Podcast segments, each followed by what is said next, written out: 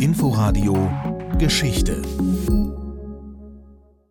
Und wieder ist es Zeit für Geschichte. Zu Vergangenheit aus der Nähe betrachtet begrüßt sie Harald Asel. Wir gehen heute knapp 100 Jahre zurück ins Jahr 1923. Das gehört zu den brisantesten Jahren der jungen Weimarer Republik.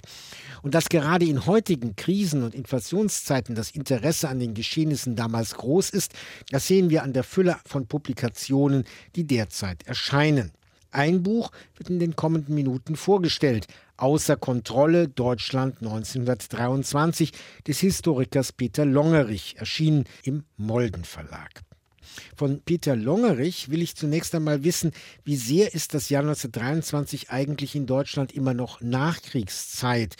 Der Erste Weltkrieg endete bekanntlich 1918. Ja, wir sind noch in der Nachkriegszeit, also in diesen unruhigen Jahren nach dem Ende des Ersten Weltkriegs, in dem die Probleme, die der Krieg mit sich gebracht habe, eben nicht gelöst worden sind. Dazu gehört vor allem die Inflation, aber es gehört vor allem dazu, dass der Übergang in eine demokratische Republik eigentlich von einer Mehrheit der Bevölkerung nicht mitgetragen wurde.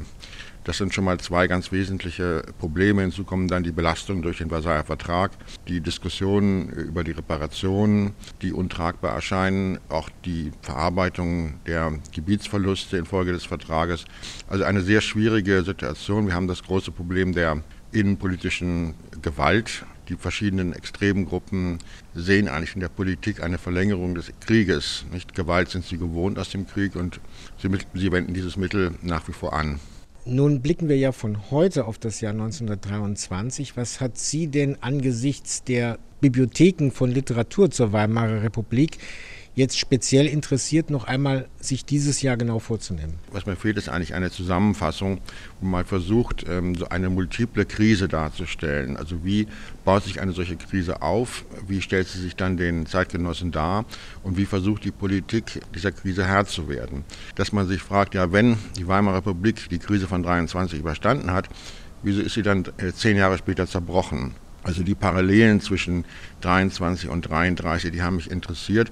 Und ich denke, es ist fast, äh, wenn man mal so drauf schaut, fast ein Wunder, dass die Republik nicht 23 schon untergegangen ist. Und dieses Wunder habe ich eben versucht äh, zu erklären. Sie haben eben multiple Krise gesagt. Sind das die Ruhrbesetzung durch die Franzosen zur Erzwingung der Reparationszahlungen, die Hyperinflation, der Kampf gegen die Republik, nicht nur, aber vor allem von rechts, sind das sich überlagernde Krisen oder bedingen die sich einander? Ja, man könnte, denke ich, sechs, sieben, acht solche Krisenpunkte aufzählen. Und was passiert im Laufe dieses Jahres 23 ist, dass diese Krisen sozusagen zusammenwachsen. Ein Politiker, der versucht, Krisenfaktor Nummer eins äh, zu äh, beseitigen, stößt sofort auf Krisenfaktor Nummer zwei, drei, vier, fünf und so weiter. Bis zu einem Zeitpunkt im Herbst 23, wo mir eigentlich es mir so scheint, dass die handelnden Politiker eigentlich von der Krise nur noch getrieben werden. Sie versuchen auf täglicher Basis zu handeln, aber im Grunde genommen werden der Krise nicht Herr. Das Buch heißt Außer Kontrolle. Wann merken die handelnden Personen, dass sie die Kontrolle verloren haben und worüber haben sie dann die Kontrolle verloren? Ja, Sie merken es eigentlich zu spät. Ähm, das heißt, entscheidend ist ja hier der Regierungswechsel hin von einer konservativen Fachregierung unter Wilhelm Kuno hin zu Stresemann, einer breiter abgestützten großen Koalition, die jetzt versucht, die Probleme im August 1923 in den Griff zu bekommen. Aber Sie merken relativ schnell, dass die Krise zu weit fortgeschritten ist. Die Krise ist entstanden vor allen Dingen durch den deutschen Versuch, der französischen Ruhrbesetzung etwas entgegenzusetzen, der sogenannte passive Widerstand zwischen Januar und September 1923. Die Hyperinflation, die es damals schon gab, die ist nun durch die Finanzierung des äh, Widerstands an der Ruhr völlig außer Kontrolle geraten. Also die Wirtschaft brach zusammen. Zweitens gab es eine nicht mehr kontrollierbare nationalistische Welle äh, und die Regierung geriet in den Sog dieser Welle. Und drittens hatte man den Rechtsextremen freie Hand gelassen, weil man glaubte, dass man sie benutzen müsste, um äh, im Ruhrgebiet Sabotageakte, Widerstandsakte durchzuführen, sodass jetzt ein ausgeprägtes äh, rechtsextremes Netzwerk entstanden war, das entschlossen war in dem Moment, wo der Ruhrwiderstand aufgegeben wird, loszuschlagen. Das, was man heute als den Hitlerputsch bezeichnet, hat eine Vorgeschichte, die reicht zurück bis äh, ja, eigentlich in den Anfang des Jahres 1923, wo ein ständiges Bemühen von rechtsextremen Kräften da also einen Staatsstreich oder einen Putsch vorzubereiten. Nun fallen ja Krisen nicht vom Himmel, äh, auch die Hyperinflation des Jahres 23 nicht, wobei Sie ja eben schon von Hyperinflation im Januar quasi gesprochen haben. Wo, wir wissen, dass es bis zum November ging. Ein Dollar sind eine Billion Mark. Im Januar waren es noch 40.000 Mark. Wie stark haben erstens mal die Zeitgenossen eigentlich wahrgenommen, das geht noch weiter? Und wo kommt eigentlich diese Hyperinflation her? Konnte man die vorhersehen? Also die Hyperinflation, die setzt ja schon spätestens im Herbst 22 ein. Man sagt, wenn äh, der, das, die Geldentwertung 50 Prozent pro Monat überschreitet, dann spricht man von Hyperinflation. Die hat eigentlich drei Ursachen. Die wichtigste ist natürlich die Finanzierung des Krieges äh, die Kriegsanleihen. Damit hatte der, äh, der Staat praktisch äh, den Krieg aus der Notenpresse finanziert. Zweite, etwas geringer zu veranschlagende Ursache sind die Reparationen. Und dazu kommt dann die Politik äh, der Weimarer Regierung mit Hilfe der Inflation äh, sozusagen den Übergang in die Friedenswirtschaft abzufedern, was zum Anfang auch relativ gut funktionierte. Die Inflation entwickelte sich ja in Stufen und es gab auch immer wieder Phasen, wo die Geldentwertung äh, gewisse Stagnation erlebte.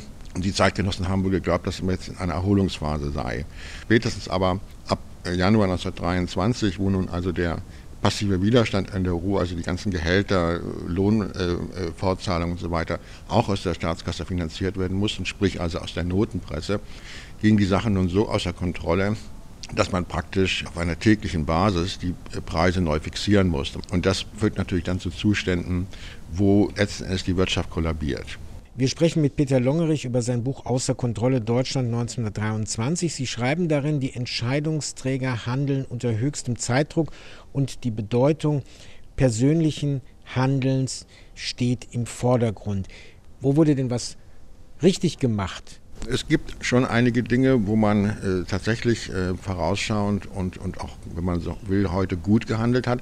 Das ist insbesondere dies, das Kapitel der Währungsstabilisierung. Es ist ja gelungen, dann im Herbst 1923 äh, einen Weg zu finden, die Währung zu stabilisieren. Das wäre aber daneben gegangen, wenn es tatsächlich den Rechtsextremen und den Rechtskonservativen gelungen wäre, im Herbst 23 eine Militärdiktatur zu errichten, dann wäre das internationale Vertrauen, und das war die Voraussetzung für die Währungsstabilisierung, vernichtet gewesen und das wäre dann ein vergebliches Unternehmen gewesen. Sie haben schon darauf hingewiesen, dass es im Herbst 23 zu ganz unterschiedlichen Versuchen der Rechten kam, diese Republik auszuhebeln von der Militärdiktatur über einen Staatsstreich. Und wir haben natürlich in Erinnerung, auch propagandistisch später hoch aufgewertet, den Hitler-Ludendorff-Putsch in München. Wo standen sich denn die Akteure im Weg und wo haben sie gemeinsam diese Republik vor sich hergetrieben? Es gab einen Konsens zwischen den Rechtskonservativen und den Rechtsextremen, dass man diese Krise nutzen müsste, um die Republik durch eine Diktatur zu ersetzen.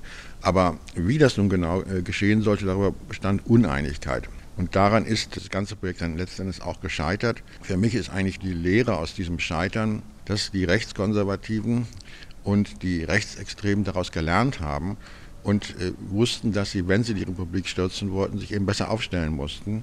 Und das haben sie 1933 letzten Endes dann geschafft. Der Historiker Peter Longerich, Autor von Außer Kontrolle Deutschland 1923, erschienen im Molden Verlag.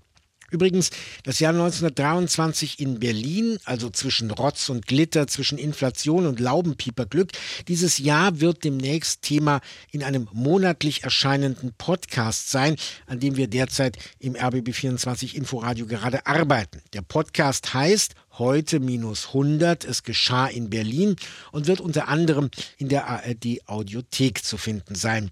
Mehr in Kürze und damit verabschiedet sich für heute Harald Asel. Inforadio vom Rundfunk Berlin-Brandenburg.